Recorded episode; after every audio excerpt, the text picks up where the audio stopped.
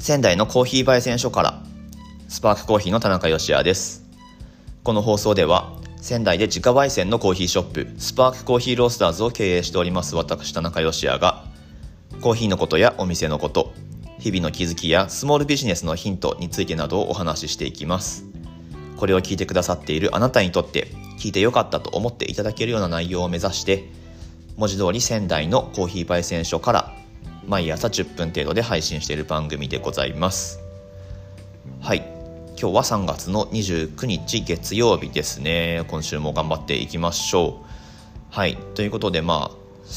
昨今というか最近ですねもう花粉がひどくてという話題を出される音声配信者さんが非常に多いんですけれども僕自身花粉症の自覚ってあんまり毎年ないんですけれどもそんなにくしゃみが出ることとかってあんまりなかったのでないんですがちょっと今年はもしかするとその毛があるのか発症をしてしまったのかちょっとわからないんですがこれを収録している今今日ですねくしゃみが止まらなくって ちょっと、えー、まずいなというふうに思っております。まあこれあの聞いてくださっている方多分気づいてると思うんですけども僕いつも鼻声なんですよね。はい。まあもともと耳鼻科に小さい時からよく通っていて鼻炎持ちではあったんですけれどもちょっと花粉症もとかってなるとまずいので音声配信のクオリティもちょっと下がってしまうということでこれはいかんというわけでですね。今日はあの営業中にちょっと落ち着いた時間帯で耳鼻科の方に行ってこようと思っております。ちょっと原因をそのまあフィジカルな方からフィジカルな方からというか、うん、究明してですね。えー、音声配信のクオリティを上げていこうと思ってますので、はいえーまあ、そんな感じですね。で、えーと、今日はですね本題に入る前にちょっとオープニングで最近あったことをシェアしたいんですけれども、はい、音声配信これ聞いてくださってらっしゃる方はおそらくですけれども他のアプリとかも、えー、お持ちでいろいろ楽しんでらっしゃると思うんですね。で Voicy ってあるじゃないですか今だいぶあの成長してるボイスメディアになってますけれどもまあ配信者さんもねあの厳しい審査を通った上でやられてるので、まあ、非常にクオリティの高い番組ばかりでですねでそのフォロワー数でいうとまあ2位のフォロワー数9万人というのを誇るながら日経という人気番組がありましてでそうですねそのフォロワー数がこのほど9万人を突破したということでえっと、土曜日にですね、そのながら日経の、まあ、曜日ごとにパーソナリティさんが違うんですけれども、そのパーソナリティさんが一堂に会してですね、クラブハウス上でその9万人突破を記念した、なんか、ひっそり、なんだろう、記念ルームみたいなのがあったんですけれども、えっと、まあ、非常に有名な、えー、音声配信者さんであるまあ、DJ のびーさんとか DJ のびーさんは個人でも Voicy のチャンネルをやられていてそっちも5万人のフォロワーという Voicy 内でも4位のチャンネルを持っておられるんですけれども、まあのびーさんですとかあとは金曜担当の綿谷さんですね。はい。えー、と月曜担当戸村のり子さんとか日曜学習担当の千春さん。あとはボイ、えーと、ながら日経卒業生というか以前のクールでやっていたえー、シータさん高井志保さんと、えー、中地さんかな？とかまあまあそのそうそうたる面々がルームを開いていらっしゃってまあその雑談をされているわけだったんですけれどもクラブハウスね最近人があんまりいないのかどうかちょっとわからないですが、まあ、その影響なのかあんまりこう聞いてらっしゃる方が、ね、何百人も入っているルームとかではなかったのでえー、お話ししたい方は手を挙げてどうぞっていうことだったので僕その中に入ってですねあのお話をトップパーソナリティの方々とさせていただく機会っていうのがあってですね非常に楽しく時間を過ごさせていただきました。まあやっぱりこういうのがクラブハウスの楽しみ方だなというふうに思っていてはい。ねクラブハウスちょっと最近私もスタンド FM 始めてから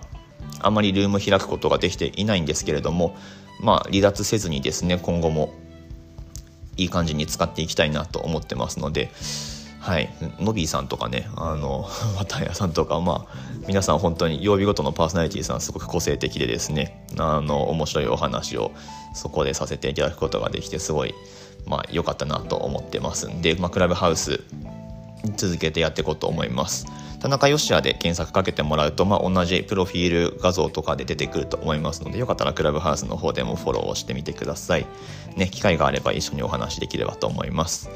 さてさてそんなこんなで半分くらい喋ってしまったんですけれども今日はカフェインレスコーヒーのお話をさらっとしてみようと思います。はい。まあ最近トレンドなのかずっとカフェインレスコーヒーのね需要自体はあったんですけれども多分2021年に入ってからより注目されるようになってるんじゃないかなと思います。まあフードのトレンドっていろいろあってコーヒーコーヒーとかカフェ関係で言うとあとはオーツミルクとかもね第3のミルクとしてはいトレンドに上がってきてるんですけれどもカフェインレスコーヒー、まあ、デカフェのコーヒーっていうのもまあ、ここに来てぐっと認知がなんか上がっているんじゃないかなっていう感じがします。はいまあ、それというのも、まあ、僕ら自身が、ね、妻が今妊娠中ということでカフェインレスコーヒー実際お店でも取り扱いを去年から始めておりますし、まあ、自分ごとになってきてるっていうのもあってちょっとあの関心が高い分野ではあるんですけれどもカフェインレスコーヒーですねそもそも皆さんあのコーヒーのカフェインってどのタイミングで抜いてると思いますか？はいまあコーヒーにカフェインって絶対含まれるんですよね普通は。なんですけど例えばじゃあお店にお客様がいらっしゃって、えー、スパークブレンドっていううちのブレンドがあるんですけれどもじゃあこのスパークブレンドをカフェイン抜きでお願いしますっていうオーダーが果たして通るのかというとこれはなかなか難しいんですね。っていうのは焙煎された豆の状態からカフェインを抜くっていうのはちょっと不可能なんですよ。はい。これあんまり認識されてないことだなと思うんですけども多分全体の3割くらいの方はコーヒーのカフェインがどの段階で抜かれるのかとかってあんまり気にされてないと思うんですよね。はい。で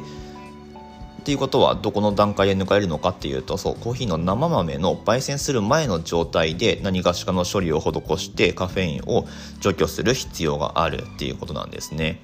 はい。なので、えー、まあそのやり方もいろいろあるんですけれどもはい。水を使ってやるやり方。まあ水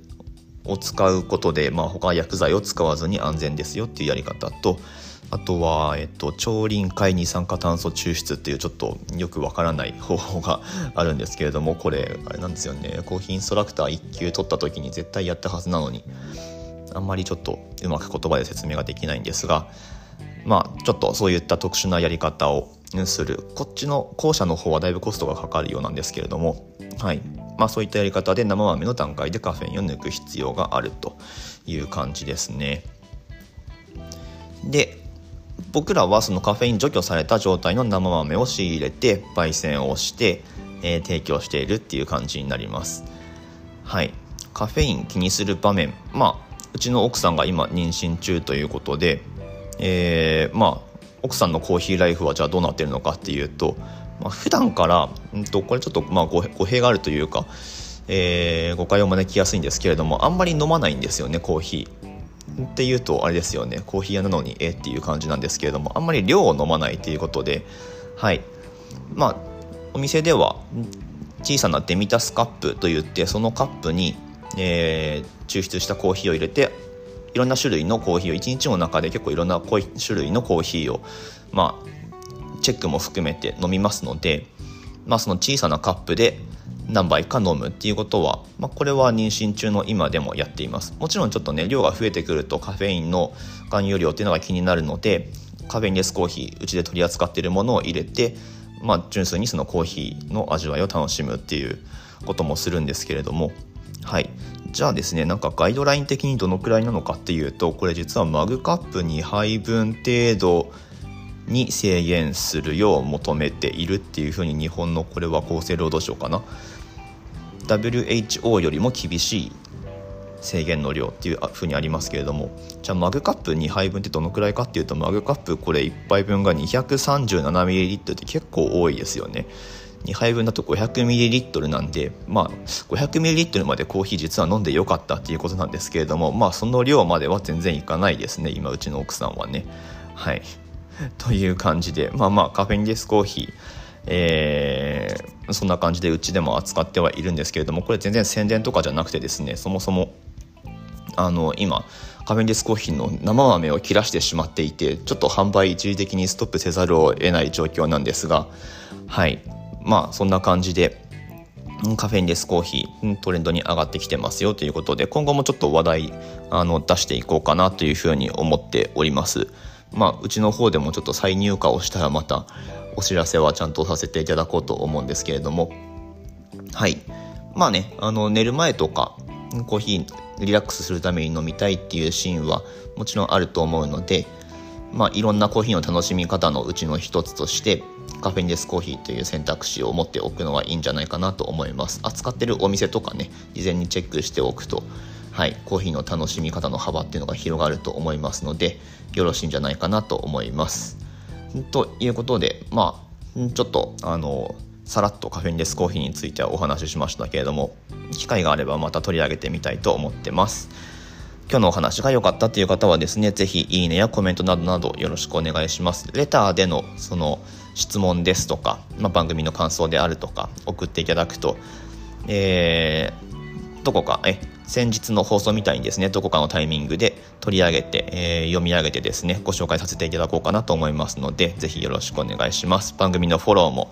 えー、していただければ、していただけるとですね、僕はすごく励みになりますのでよろしくお願いします。ということで次回の放送でお会いしましょう。美味しいコーヒーで一日が輝く。Good Coffee Sparks Your Day。スパークコーヒーの田中でした。